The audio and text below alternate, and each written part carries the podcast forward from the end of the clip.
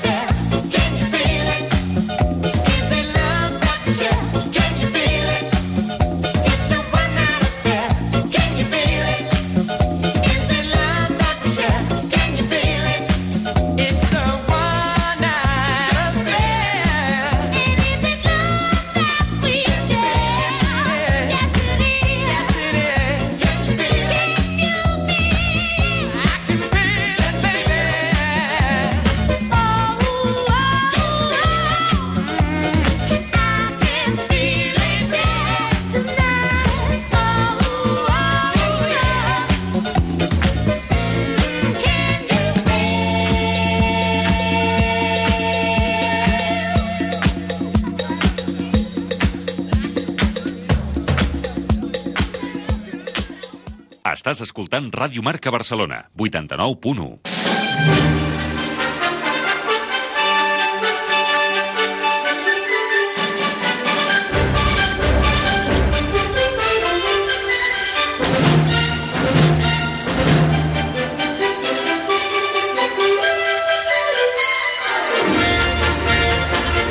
La Claqueta, con Pepe Nieves.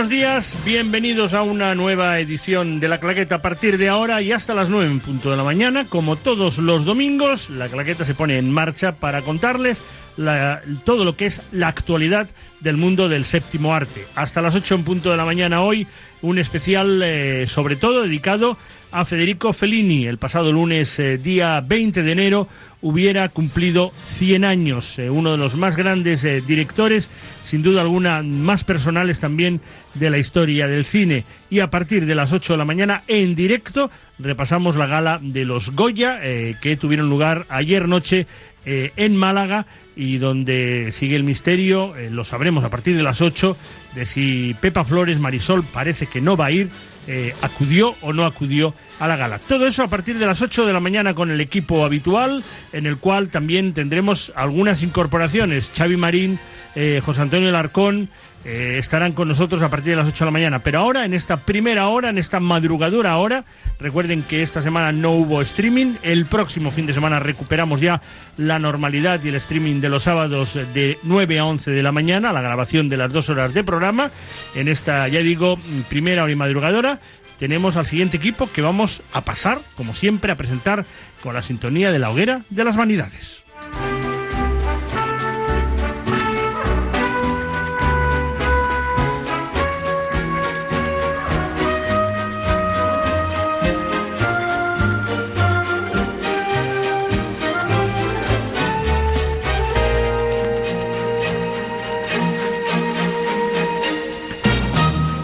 Con el trabajo siempre excepcional de nuestros amigos, eh, compañeros técnicos, en este caso los dos Jordis. Hoy en el programa de 7 a 8 de la mañana, Jordi Viñals, recuperamos al maestro Viñals y, y al hombre que desde durante muchísimos años, el técnico que más años ha estado en la claqueta dirigiendo eh, a nivel sonoro eh, este programa. Y a partir de las 8 recuperamos a nuestro técnico de cada semana, Jordi Perico Moreno, que estará con nosotros también haciendo que esto suene perfectamente. Y aquí en los estudios centrales de Radio Marca Barcelona, eh, por cierto, a las 8 de la mañana estrenamos estudio grande, ahora todavía estamos en el estudio pequeño. Contamos con don César Senave, buenos días. Buenos días. ¿Cómo está? Muy bien. ¿Ha pasado, la no- ¿Ha pasado la semana en casa encerrado por los aguaceros o no? ¿Cómo lo sabes? ¿Cómo lo sé? Pero yo le he visto en algún cine, ¿eh? en algún paso, o sea que se ha escapado. ¿eh?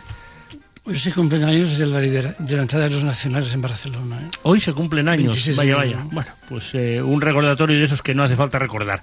Eh, Margarita Chapate, buenos días. Hola, buenos días. ¿Cómo estamos? Bien. ¿Todo bien? Sí, a pesar de la semana de aguaceros y de, Sí, y pero de- mire, uno y si de bebe- viento, etcétera, Si etcétera. bebe mucho, pues se queda en casa. Y se aprovechan a ver series, Series, a ver series, películas series, y, todo el día delante de la tele o delante de un libro, ¿no? está. Adelante un libro. sí, Muy bien sí, hecho. sí. Don Miguel Fernando Ruiz de Villalobos, que me parece que esos aguaceros a usted Oh, a le han traído como a mí eh, un resfriado, Un ¿no? resfriado de, de- de aquí te veo. Bueno, pero eh, aquí estoy, aquí estoy, con la voz un poco tomada, pero presente, armas. Como debe ser, aquí, eh, como siempre, contando con, eh, con los grandes profesionales del mundo del cine en la claqueta y que os agradezco, sobre todo, vuestra presencia siempre y en este caso hoy que madrugamos eh, de tal manera.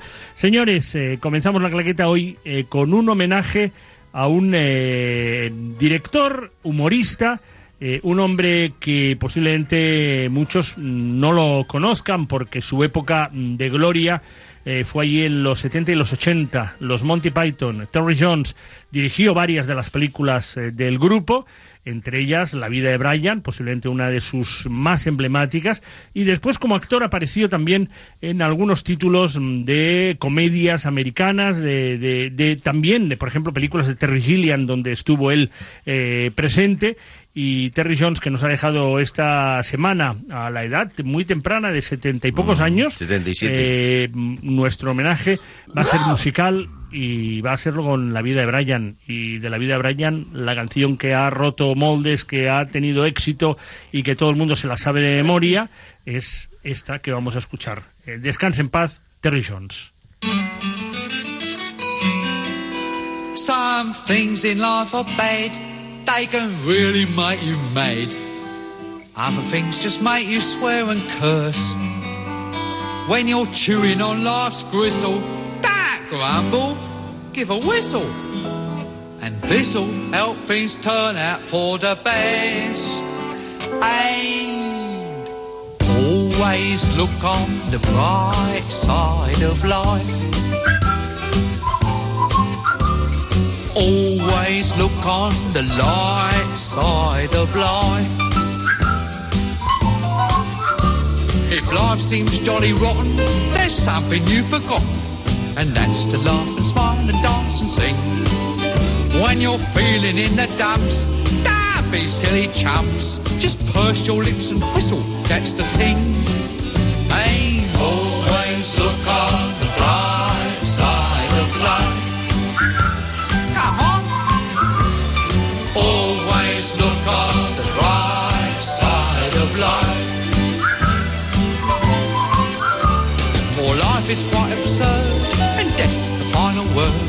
You must always face the curtain with a bow. Forget about your scene, give the audience a grin. Enjoy it, it's your last chance anyhow. So always look on the bright side of death. Uh, Just before you draw your terminal breath. Life's a piece of shit you look at it. Life's a laugh and death's a joke, it's true. You'll see it's all a show, keep 'em laughing as you go. Just remember that the last laugh is on you. And always look on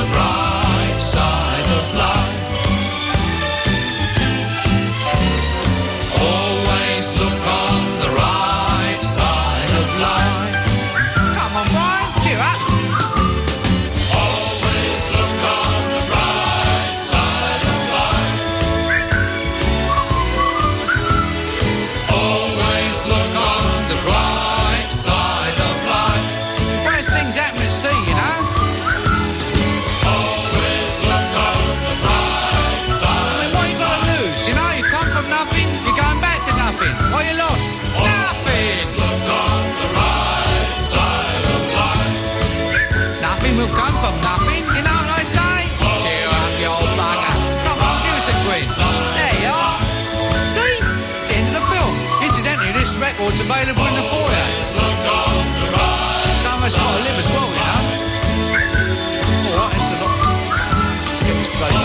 Posiblemente uno de los temas más populares eh, de los Monty Python. Eh, después recuerden que hay un musical basado en la vida de Brian que se llama Spamalot, que también eh, tenía esta canción como la canción estrella de aquel musical. Terry Jones, que desaparecía esta semana. Y ahora hablamos de un personaje eh, que murió ya hace unos cuantos años, el 31 de octubre de 1993, pero que el 20 de enero de 1920 eh, nacía en eh, Rimini, en la Emilia-Romagna, eh, que se trasladaba a vivir posteriormente a Roma, que él consideraba su ciudad por encima de todo, la ciudad que más le apasionaba y que es, sin duda alguna, uno de los grandes genios de la historia del cine, Federico Fellini.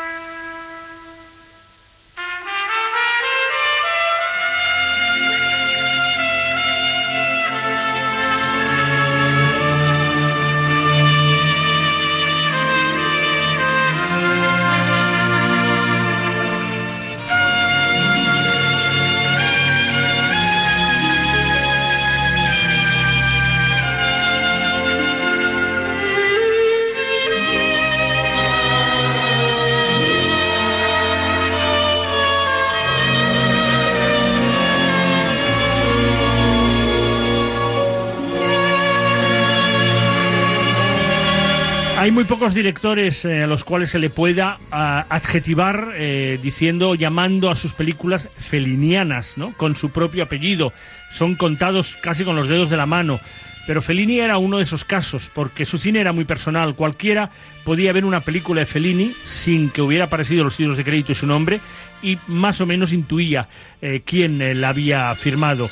Y, eso muchos directores, durante a lo largo mm, de la historia del cine, en ocasiones lo han intentado homenajear, imitar, copiar, pero nunca han podido conseguir em, tener esa marca eh, feliniana. Federico Fellini, que nacía en una familia, en este caso de la Emilia Roma- Romagna, en Rimini, una familia, mm, yo diría que acomodada. El padre era vendedor, eh, sobre todo de vinos y de quesos, fundamentalmente. Eh, la madre se dedicaba simplemente a cuidar a sus hijos y en esa familia donde él hace curiosamente en su biografía una excelente biografía que hizo eh, junto a Charlotte Chandler pero que está escrita en primera persona como si él fuera el que la escribiera Joe Fellini explica que cuando salió de su casa él pensaba que todo el mundo comía de maravilla, como él comía en su casa. Y llega a Roma y se encuentra con que todo es más caro en Roma, que no tiene tanto dinero, sobre todo en los inicios, y que no se podía sentar en cualquier restaurante a comerse un plato de espaguetis porque no tenía suficiente dinero, ¿no? Y entonces descubrió que el mundo también había muchas desigualdades sociales, como lo siguen habiendo eh, a día de hoy. Ese Fellini que con 17 años se va a Roma a estudiar Derecho, pero que en lugar de estudiar Derecho, que lo estudió, eh, se dedica a hacer guiones para radio, hacer guiones para cine, hacer caricaturas, dibujos, eh, y poco a poco va introduciéndose, sobre todo primero gracias a Rossellini, del cual se hace muy amigo, va introduciéndose en ese mundo del cine. Yo tengo un prólogo en este libro de Charlotte Chander que eh, es de Billy Wilder. Entonces, que estamos hablando ya de dos genios absolutos del mundo del cine. Billy Wilder explica eh, una anécdota muy divertida. Dice que la primera vez que tuvo la ocasión de ver a Fellini en Roma, eh, lo llevó a cenar. eh, Hey guys, it is Ryan. I'm not sure if you know this about me, but I'm a bit of a fun fanatic when I can. I like to work, but I like fun too. It's a thing. And now the truth is out there. I can tell you about my favorite place to have fun. Chumba Casino. They have hundreds of social casino style games to choose from with new games released each week. You can play for free anytime, anywhere. And each day brings a new chance to collect daily bonuses. So join me in the fun. Sign up now at chumbacasino.com. No purchase necessary. VGW Group. Void were prohibited by law. See terms and conditions. 18 plus. eh, a un restaurante. La sorpresa fue que en ese restaurante, cuando entraron eh, por la puerta, estaba lleno de gallinas que iban pululando y dando vueltas por el restaurante. Eh, Billy Wilder se quedó sorprendido, le dijo, bueno, mm, si comemos huevos serán frescos, me imagino.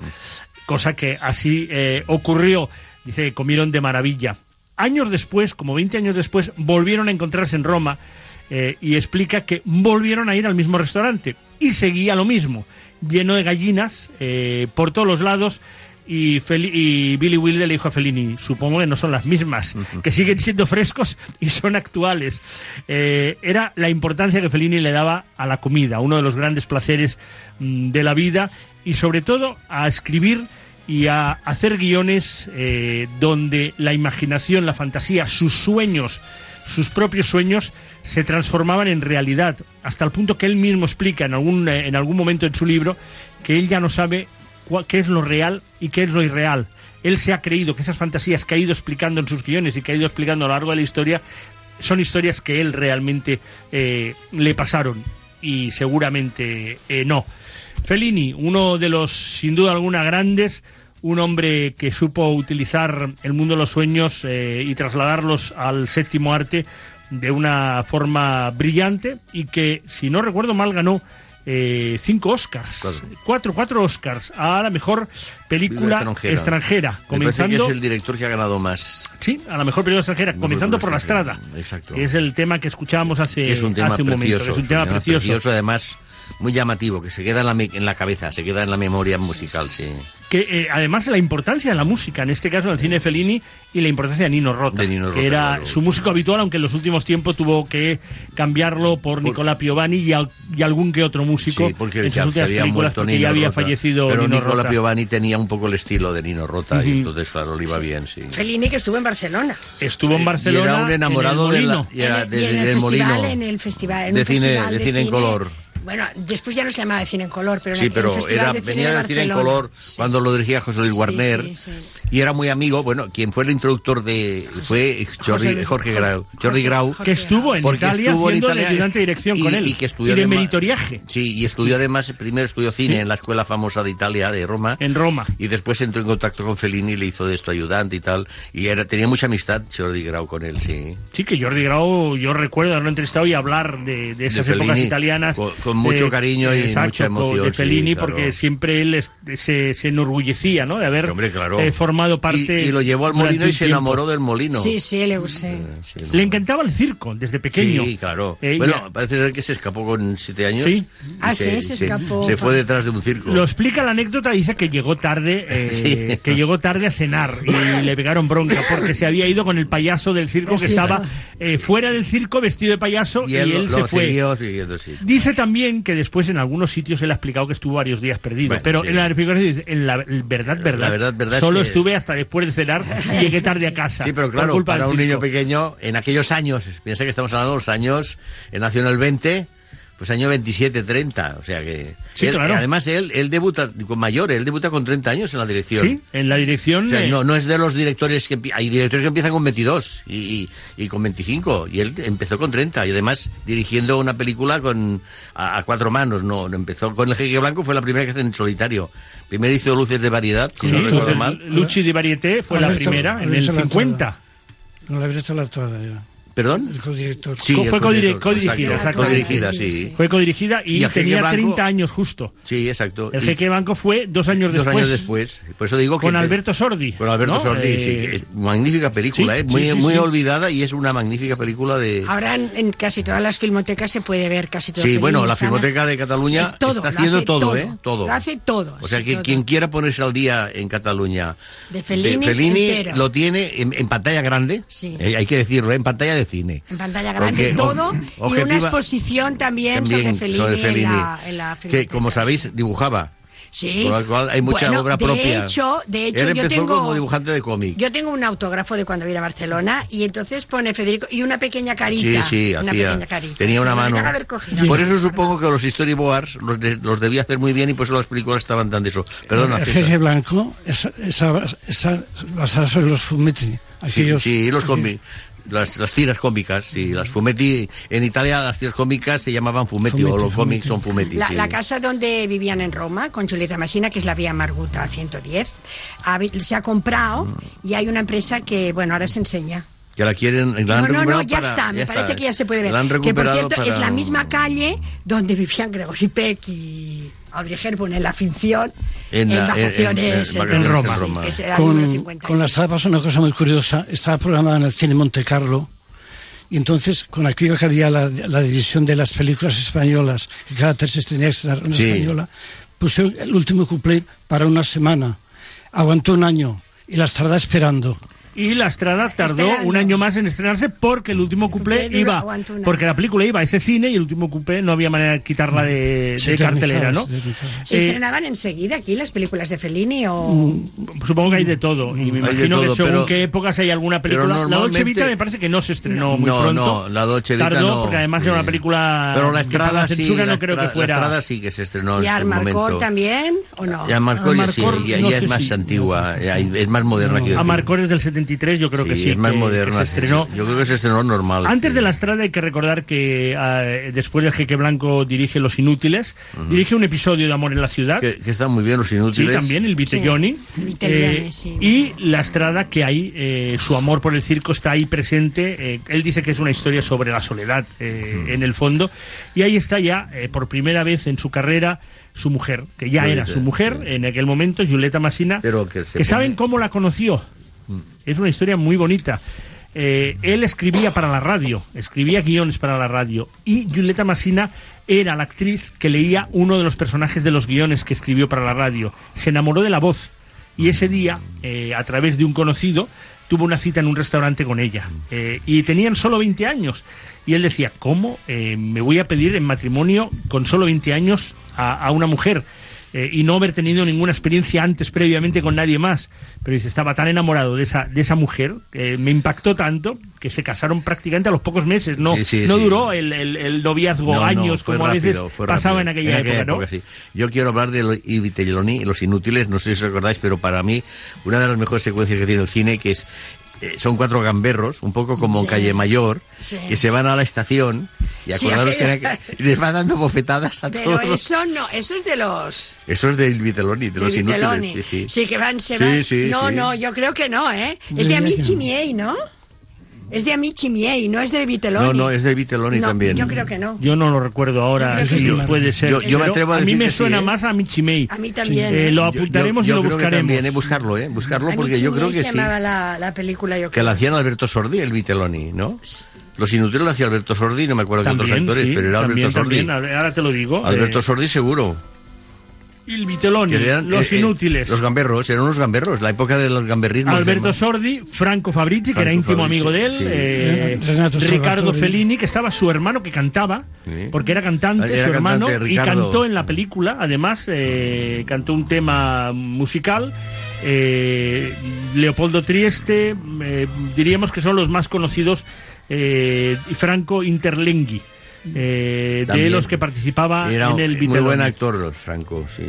Después eh, hizo La Morichita, que digo que es, un, eh, es una película de esas de episodios muy famosas en aquella época, donde él dirigió uno de los episodios, los otros fueron Antonioni La Tuada, sí, Lizzani, eh, Maselli, Dino Risi y Sabatini. Y ya después llegaría La Estrada con ese reparto y absolutamente increíble con Giulietta Massina, Anthony Quinn eh, o Richard Basselhat, eh, que era otro... El loco, el loco. El loco, ¿no? Eh, Gelsomina. la noche de Cabriria eh, llegaría en el 57. Il Bidone, Alma sin conciencia, en el eh, anteriormente, de nuevo Richard Basserhat eh, y Broderick Crawford.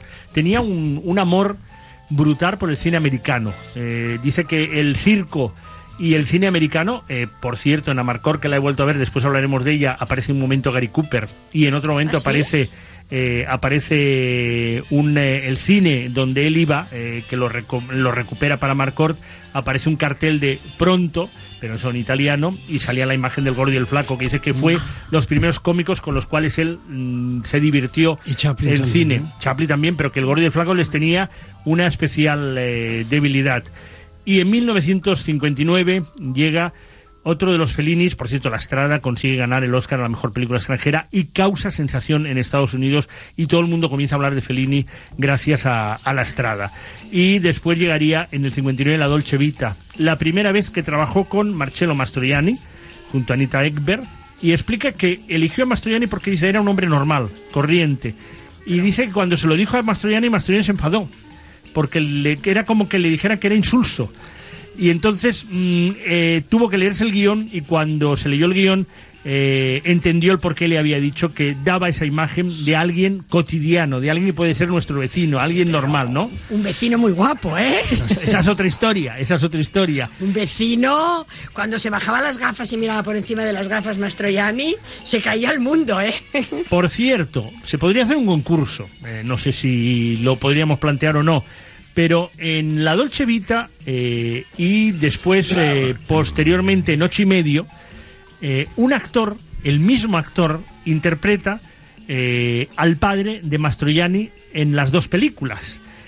Y lo hace porque fue un homenaje que Fellini hizo a su padre, ya muerto, porque era el actor favorito de su padre. Era un veterano actor italiano que mm, se llamaba Annibale Ninci. Aníbal Ninci. Y este actor era el actor favorito de su padre y Fellini, cuando murió su padre, siempre tuvo la sensación de que su padre había pasado olímpicamente de él. Eh, no había hablado prácticamente nunca en su vida con él.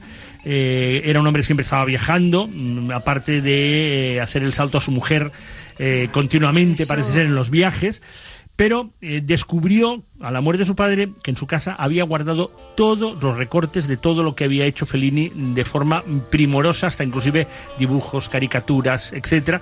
Descubrió que en silencio su padre había seguido toda su carrera y de alguna manera mm, sintió esa obligación y eh, decidió que este actor, que era el actor favorito de su padre, hiciera de padre de Marcello Mastroianni en esas dos películas. Una curiosidad que el libro, él mismo lo explica en el libro de Charlotte Chandler, que está muy bien, por cierto, que se editó ya hace unos cuantos años por Seis Barral, eh, Joe Fellini. Por cierto, la visita del padre en, en- Vía Veneto es una maravilla.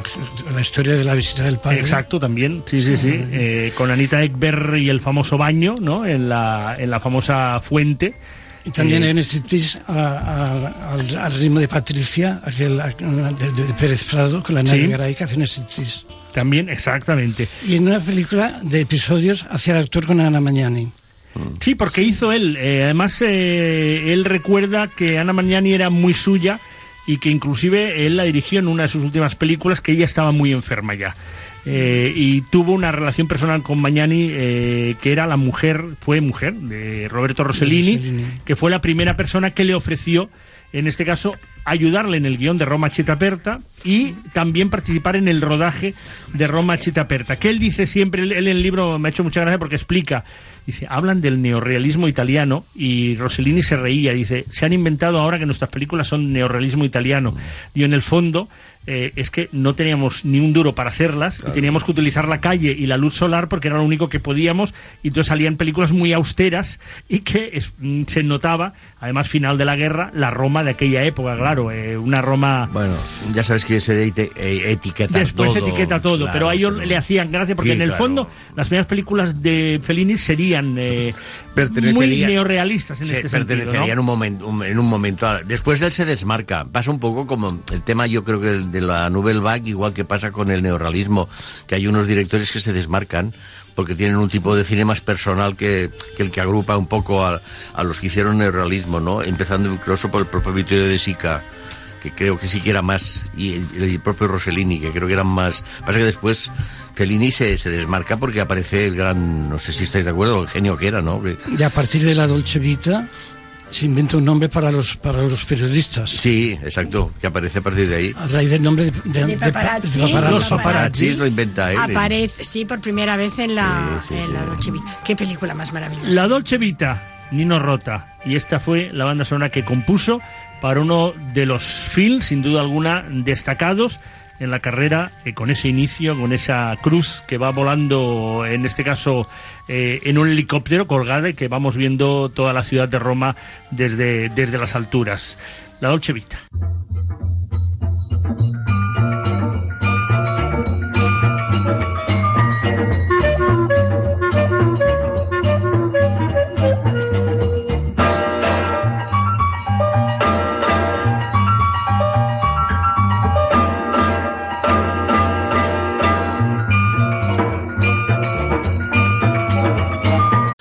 Into the world of power, loyalty, and luck. I'm gonna make him an offer he can't refuse. With family, cannolis, and spins mean everything. Now, you wanna get mixed up in the family business. Introducing The Godfather at ChumbaCasino.com.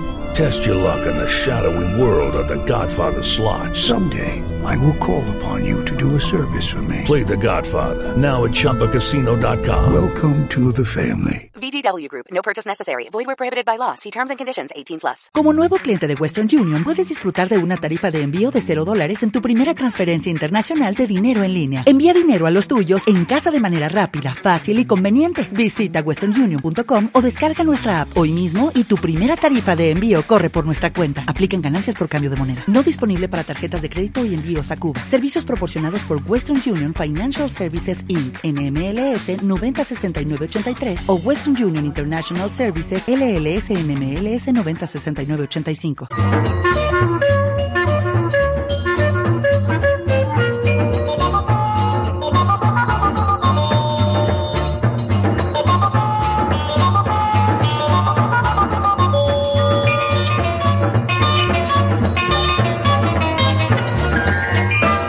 Banda sonora de La Dolce Vita, eh, sin duda alguna, uno de sus títulos emblemáticos, una de sus películas más destacadas, una película que retrata la, la noche, retrata sobre todo esas, esas figuras que aparecen eh, en la noche romana a través de un periodista que es el eh, personaje, en este caso de Marcelo Mastroianni, como antes de- decíais vosotros, eh, ahí comenzó a, a utilizarse en el cine el nombre de paparazzi, ¿no? Sí. Porque había un periodista que se llama Paparazzo, me parece que Yo en, Italia, y a raíz de, de eso se comenzaron a llamar paparazzis y la primera vez que aparece de una forma popular es en la, en la película de Federico Fellini. Esa gente Veneto. que aparece por la calle y va siguiéndolo Vía a él entre- en la vía Veneto, cómo lo sigue la cámara por la calle entre toda la gente sentada en las terrazas. Hizo un homenaje a la, a la ciudad, a Roma, en todas sus, casi todas sus películas, eh, porque Roma. él amaba Roma, amaba el bullicio. Pero Roma es. Esa, la amaba más- los restaurantes. la más clara, Roma es la claro. Roma es la más clara, eh, la- Y los porque habla de toda la historia y de Roma. también es magnífica. Sí, también.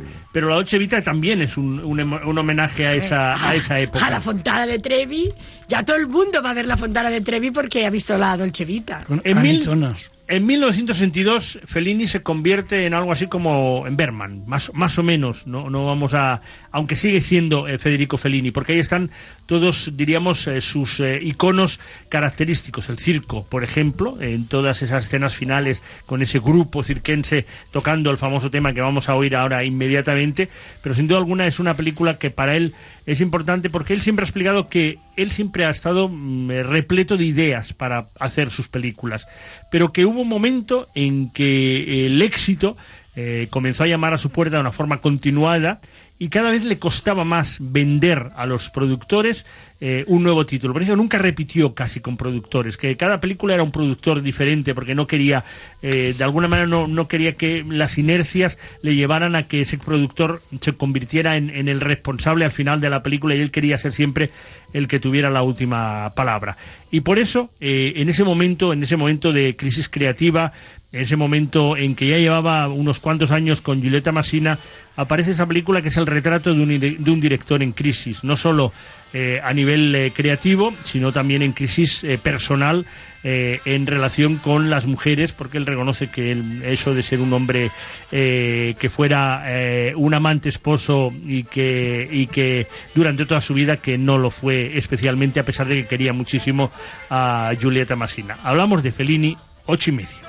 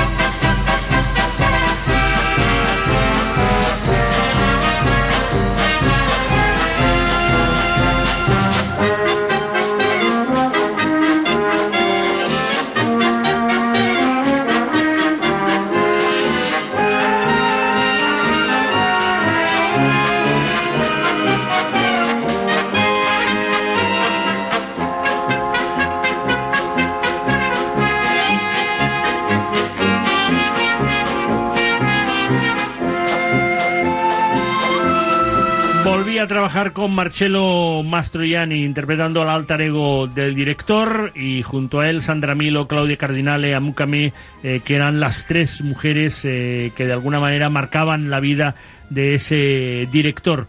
Llegaría el año, dos años después, Giulietta de los Espíritus, Giulietta de los Espíritus, Giulietta degli Spiriti, eh, la película que vuelve a tener a Giulietta Massina como principal eh, protagonista y po- posteriormente en el 69 otro de los eh, títulos eh, importantes, destacados, otro homenaje a Roma de una forma muy diferente, que es eh, el Fellini Satiricón. Comenzaba a utilizar su nombre eh, para eh, titular en muchas ocasiones eh, sus películas. Los payasos es del 1970 y Roma, posiblemente el gran homenaje a su ciudad durante muchas épocas, en 1972, eh, que además sucede en varias épocas diferentes, eh, donde eh, ahí aparece, por ejemplo, esa representación que ahora Margarita fuera de micrófono nos comentaba, que eran las famosas eh, mm, revistas de moda de los eh, papas y monjas, papas con esos desfiles donde hay unos trajes eh, muy, muy peculiares, ¿no? Por eso yo preguntaba si se habían estrenado. ¿De qué año es? Es del 72. Y se estrenó. No, no recuerdo yo si se estrenó aquí que yo creo que puntualmente. no, ¿eh? sé si César recuerda No, haberla no, visto. sí, sí. En el 72 se estrenó con todo el desfile ese de los papas y Probablemente sí. ¿eh? ya se, no sé, no sé. No Una sé, Roma tendría- muy vitalista, muy ten- vitalista. Tendría que mirarlo, tendría que mirarlo. Amarcord sería su siguiente película en el año 73, otro de sus grandes títulos. Hablaremos de aquí unos minutos de ella dentro del espacio Cinema Paradiso.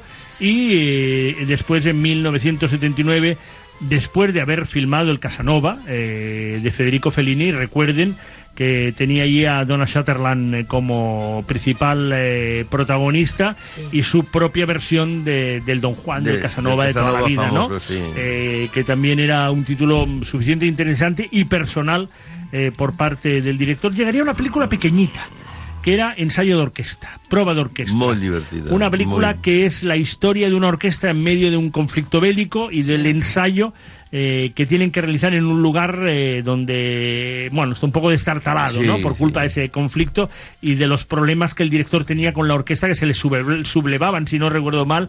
Era una película de 80 minutos, algo extraño en Fellini, ¿eh? Sí.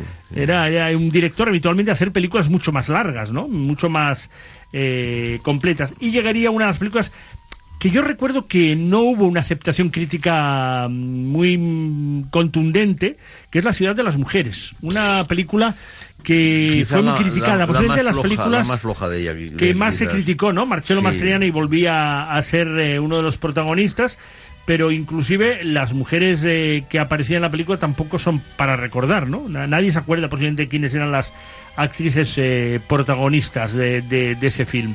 1983 eh, llega El nave va, eh, una película que es un homenaje evidentemente a la ópera, por un lado, eh, y al dolce farniente, eh, al- alrededor de un barco eh, en el cual eh, pues bueno, van a pasar una serie de días diferentes tipos de personajes eh, que tenemos a Freddie Jones, eh, Bárbara Jefford, eh, Pina Bausch, que también aparecía en un pequeño La papel. famosísima la famosísima bailarina, ¿no? Y coreógrafa. coreógrafa Eh, importantísima en todo lo que es el baile más actualizado, sí. Y un piano de cola. Y un piano de cala, sí, sí, sí. Y el sonido de las copas de cava, eh, que también se convertían en música, si no recuerdo mal, en la Mm. nave va. Una película que, por cierto, eh, hicimos el preestreno. Era muy onírica. Eh, Era este una- programa no, hizo el preestreno en el Publi, sí. si no recuerdo mal. Era una película de muy- Barcelona. muy onírica Muy era, onírica, mucho. sí. Eh, donde pues, volvíamos a ver, con todos los medios que, hay, eh, que había ya en aquella época, el mar convertido en grandes eh, plásticos, gigantes plásticos que se iban moviendo, ¿no? Para crear eh, olas. Y en el 85 llega una de las películas posiblemente de su última etapa más populares, Ginger and Fred, porque es un homenaje a su mujer y a Marcello Mastroianni, ya veteranos, después de tantos años eh, trabajando con Fellini. Ginger and Fred además es un homenaje también al musical americano eh, y al cine americano eh, que él eh, disfrutó en su juventud, sobre todo en ese cine fulgor, que era el cine de su pueblo, de Rimini, donde pudo ver eh, largas sesiones. Su madre estaba encantada porque para no ir sola al cine, como a su hijo le encantaba el cine, eh, tenía la excusa de llevar al niño cada día, casi cada día a la semana, a ver una, una película diferente. Ginger Alfred ya no tenía la música de, en este caso, Nino Rota, que aquí eh, adaptaba eh, también uno de los grandes temas del musical eh, americano, que si no recuerdo mal, eh, lo bailaban en aquella época Fred Astaire y Ginger Ryan.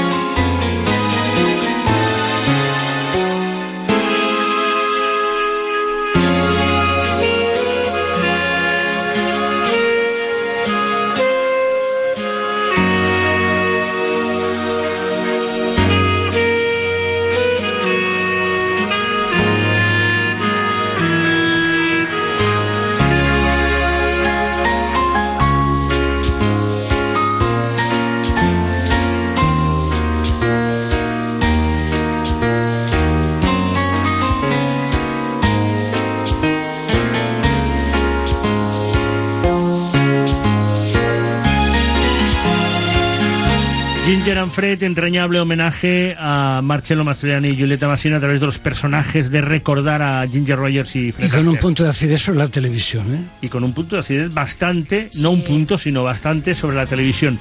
Intervista eh, en el 86 fue una especie de auto-homenaje mm, donde hizo un montaje sí. con eh, su vida en Cinecittà, con sus opiniones de muchas de sus películas, con la aparición de gente como Danilo Donati, el director artístico, Tonino Delicoli, que era el director de fotografía habitual, y era eh, una película de 112 minutos interesante porque él descubría un poco su propio mundo por, por dentro y acabó con La voz de la luna, La voce de la luna, que recuerden eh, tenía a Roberto Benigni como principal protagonista en 1990. En el 93 los Oscars de Hollywood le concedieron el Oscar honorífico a toda la carrera, el Oscar honorario, y ganó cuatro Oscars. Atención, porque fueron el primero por La Estrada, Estrada. el segundo para Las Noches de Muy seguidos. Caribia, De de Caviria, Caviria, perdón. sí. eh, sí, los dos, un año detrás de otro. Sí. Exactamente. Eh, el tercer Oscar fue para Fellini ocho y medio en el Y 63 el otro a Marcor, ¿no? y el otro a Marcort exactamente en el 74. Sí, Eh, o sea que sí, esos sí. son los cuatro Oscars que Federico Felici- Fellini ganó eh, en como este, mejor en este caso, aunque yo no crea en los premios, objetivamente cuatro premios súper merecidos. Como mejor película extranjera, Sí, además. sí. Sí, claro, los cuatro. Cuatro Yo diría que es el merecidísimos. director que más veces ha ganado ese Yo Oscar. diría que sí, yo diría que sí, porque además es que son cuatro películas que marcan, de Marcan, forma muy sí. definitoria su estilo y su forma de entender el cine. A, a- a mí me gustan más las películas de la primera época que las de bueno, que las del es final. A que yo creo sí. que evolucionó. Yo- Aparte de Ginger y Fred, que me parece una cosa no, pero entrevista muy es una bonita, película y, y la de la luna también es Pero a mí me- interesante. las, las del final me cuestan más. A mí, por ejemplo, La ciudad de las mujeres no es me gusta quizá la más mucho. flojilla de él. Y el Casanova Y el Casanova es muy tampoco discutible me, también, pero me cuesta pero mucho era el Casanova. interesante, pero era mucho, eh, mucho. En las noches de Caviria, después de, lo- de la perrería que le hace François Perrier, cuando ella eh, se, se mezcla en la multitud con chavales y recupera la sonrisa, extraordinario. No, no es extraordinaria, sí. Extraordinario, sí. Y Hombre, tuvo yo- un yo- Oscar fuera de ese de esos Oscars eh, Sí. honorif- eh, Oscars a la mejor película extranjera, el Oscar del vestuario para Danilo Donati por el Casanova. O sea, ese también Sí, lo, lo era, ganó. era un bueno, porque vestuario Casanova brutal. estaba rodada en inglés, ¿no? Sí, Porque sí, como sí. era Era mayoritariamente- Sutherland, estaba, Sí. estaba rodada en inglés, sí, sí. Señores, Federico Fellini esta semana hubiera cumplido 100 años.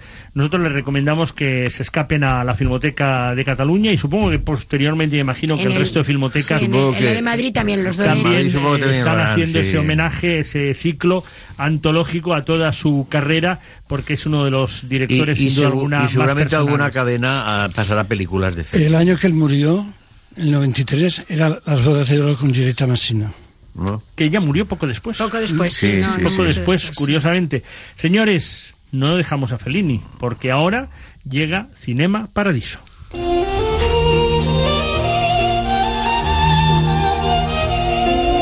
Disfruta de las mejores películas en nuestro Cinema Paradiso.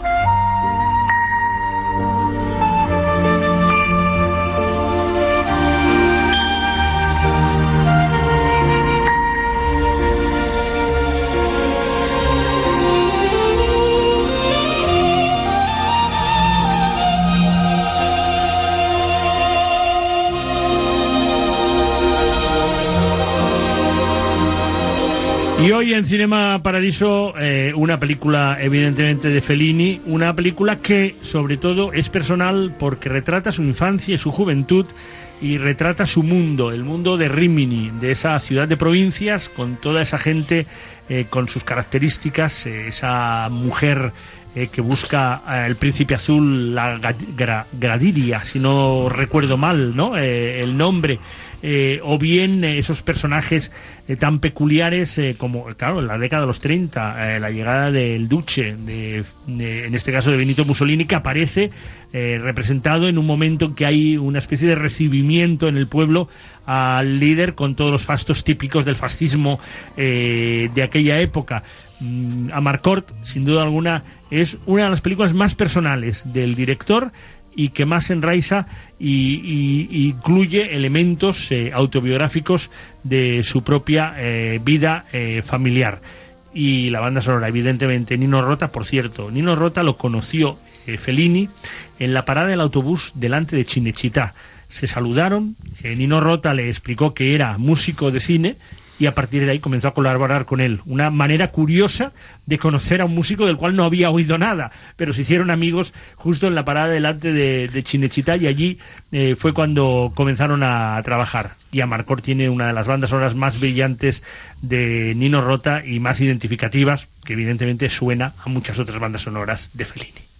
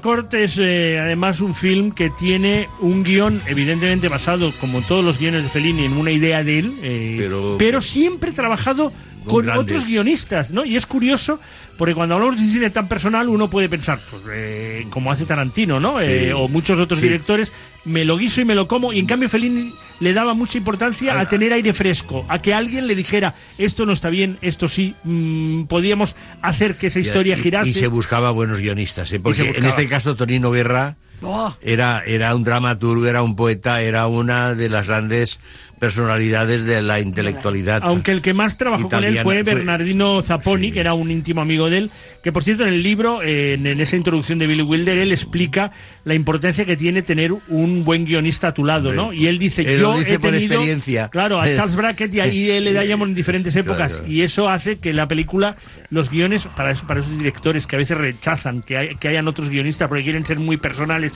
y autorales, se puede ser muy se- personal y se autoral. equivocan. Sí, y, y dejando que otros ¿Qué- te aporten qué- esa... qué- qué se ha dicho con la película de Almodóvar? Que le hubiera ido bien tener un co-guionista al lado, ¿no? Con Dolor y Gloria. Yo creo que no. Pero que se ha Dolor dicho, y Gloria se ha dicho, podido ¿eh? decir. Se ha Evidentemente, dicho. Almodóvar es un director que siempre ha trabajado solo. Sí, pero que se eso, ha dicho. eso es algo obvio. Pero que a veces un co-guionista es bueno, como tú dices, porque te da otra mirada y te enriquece. Amarcord es eh, un título clave por eso, porque retrata esa infancia eh, y juventud eh, del director. Es un año en la vida de un pequeño pueblo, eh, que evidentemente es Rimini, que comienza un verano eh, y acaba en la primavera del año siguiente. Y a partir de ahí vemos pues, di- diferentes elementos, como puede ser la escuela, algunas de las bromas que llegan a realizar los chicos jóvenes ya 14, 15, 16 años eh, en las clases con algunos determinados tipos de profesores son realmente contundentes. Vemos la vida familiar, una comida en familia muy clásicamente italiana, donde un padre eh, siempre gritón, eh, quejándose absolutamente de todo, que encima era antifascista y que la mujer le prohíbe salir el día que viene el duche para que no se meta en líos, pero al final le acaban metiendo en líos. Excelente, por cierto, el padre. Las- la historia del tío ingresado se supone en un centro psiquiátrico, ¿no? Que lo van a, buscar y, y se, se sube aquella, aquella, aquel árbol diciendo Boglio una donna, Boglio Boglio una una donna". donna. Gritando y que tienen que, subir una monja. Películas que recuerdan un poco a películas españolas de la época, por ejemplo, la que poníamos hace unas semanas, es Plácido. Sí, claro, exacto, porque es muy coral, muy colectiva. Son películas que tienen cierto parentesco, sin ser iguales, Pues pero además tiene esos gritos, ¿no? Porque ahora tú decías por una dona. Luego aquel grito de Marcello en una, o el champanó en la otra. Son gri- o Sí, sea, muy italiano. muy latino. Que Muy te latino, muy italiano, de claro. todas las Bueno, películas. o, o la, o la fascinación por sobre todo las, las curvas de las Bueno, mujeres. la Hay dos escenas. La señora del estanco, eh, con esas eh, tetas in- in- inmensas, ¿no? Eh, y después hay el momento en que las mujeres salen, eh, si no sé, al trabajo o salen de, de- de- de las tiendas eh, y todas se suben a la bicicleta eh, y que ves eh, los culos eh, apretados, en, en- en ropas muy apretadas y los niños, esos jóvenes de 14, 15 años, por cierto, uno de ellos Álvaro Vitali, Eh, sí, que sí, se convirtió, marcado. no solo es la imagen de Fausto Fernández en Twitter, que es un admirador de Álvaro Vitali, sino que uno de los grandes cómicos del cine italiano que fue Jaimito, ¿no? Durante muchísimos años, eh, y que hace uno de los de, de esos niños, ¿no? Es, es un retrato, un repaso a la vida cotidiana de un pequeño pueblo, sus gentes, eh, la iglesia, eh, el poder. eh, el colegio, eh, la familia, ¿no? Eh, y, y con la música que viendo la película de nuevo esta semana cómo La hace música que la música Nino sube. Rota suba la película en muchos Sube la momentos, imagen, ¿eh? sube, claro. Y curiosamente, Fellini es el director que tiene más películas sobre él. Sí. Porque recordemos ocho y medio y entrevista. O sea, que sin ser un, un- un director eh, megalómano, eh, fue un director que explicó mucho su propia presencia. Sin olvidar que las películas que hizo con, con su mujer también eran muy personales, no sé si estáis de acuerdo, a pesar de que en el caso de Noches de Caviria es una prostituta, ya lo sabemos, pero que son, la, la, la de, las, la de los sueños, es, son sueños que solamente le había explicado, no sé si estáis de acuerdo, que le había explicado su mujer. Y marcó el uso el abuso del aceite de ricino. Sí, bueno, el que tomábamos, el que tomábamos tú y yo.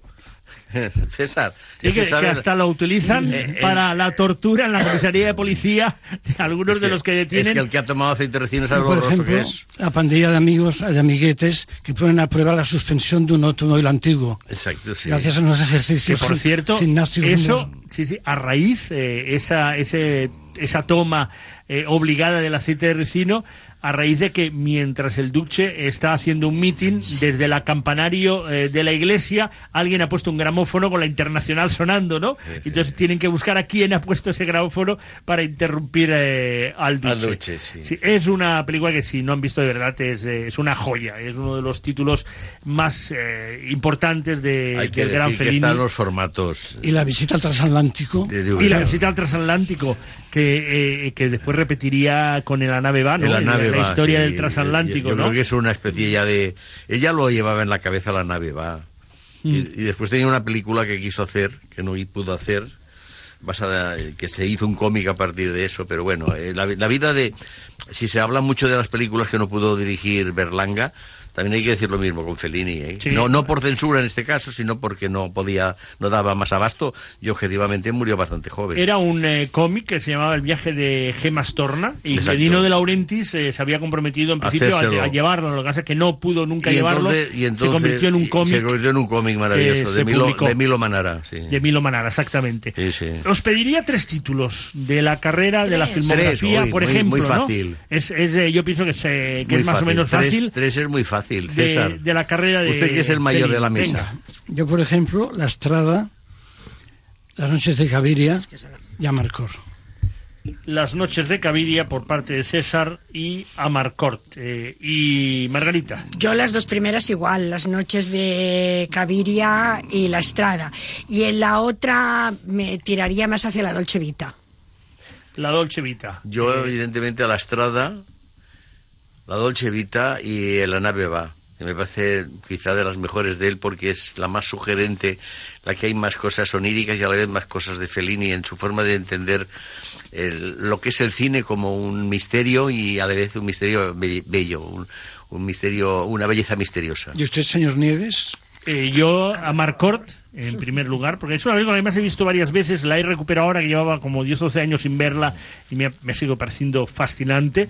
Y además recuerdo una de las veces eh, que muy bien acompañado en San Sebastián, en un cine San Sebastián, no durante el festival, sino en una Semana Santa que fuimos con una pareja de amigos a San Sebastián y que hacían a Marcort y que fue la segunda vez que la vi en una pantalla grande en el año 83, si no recuerdo mal, Semana Santa del 83 y es una de las películas que más veces he visto de Fellini.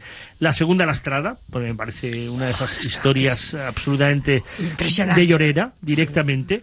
Y la tercera, La nave va. Le tengo un cariño muy especial Yo- yo porque la presenté y porque me parece una película fascinante, Sí, porque sí. está todo Fellini como tú has dicho. Yo lo veo, yo veo que está todo Feliz Curioso donde se estrenó Amarcor, en el cine Marilán. En el cine Sí. Marilán se Marilán. estrenó. Que después se convirtió en Cine X. Sí, Sí, iba solo el Marilán o iba con otros. No, iba, iba, iba solo. Iba solo. Después quedó en cadena, me Carlo, parece. Y también se hizo allí los, los- la de Pasolini, la de Saló. También Ah, se estrenó Bueno, allí. pero lo de Saló. Saló tuvo muchos Bueno, problemas. Saló, hay que recordar que cuando se pasó por primera vez en Barcelona y habían dos pases en el Festival de Cine de Sí. Barcelona, yo la vi en el primer pase Yo de la también. mañana, pero los que iban a ir al segundo no- pase no ya no la pudieron ver porque el gobierno civil eh, de- censuró la película Y yo- y no se dejó proyectar. yo la vi por la y tardó años, Años, en años. estrenarse Cuando de lo, nuevo. único, cuando lo único que es es un poco sucia, pero nada más. Yo la vi por Es un casualidad. poco guarra, sí, pero porque- bueno. Pero nada más.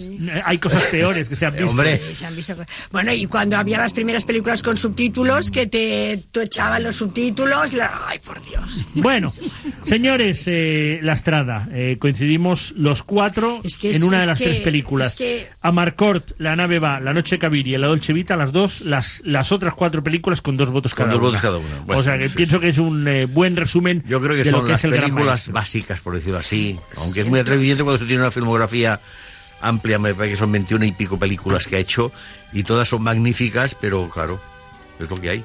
Nos vamos a quedar con Nino Rota, con Fellini, con Amarcord y nada, en dos minutos la claqueta resumiendo la gala de los Goyas y todos los estrenos de este fin de semana. Aguas Oscuras, Cerca del Horizonte, Dios es Mujer, su nombre es Petruña, El Lago del Ganso Salvaje, Emma, La Aventura del Doctor Dolittle, Los Niños del Mar, Sobre lo Infinito y Te Quiero Imbécil. Todas ellas en la segunda hora del programa.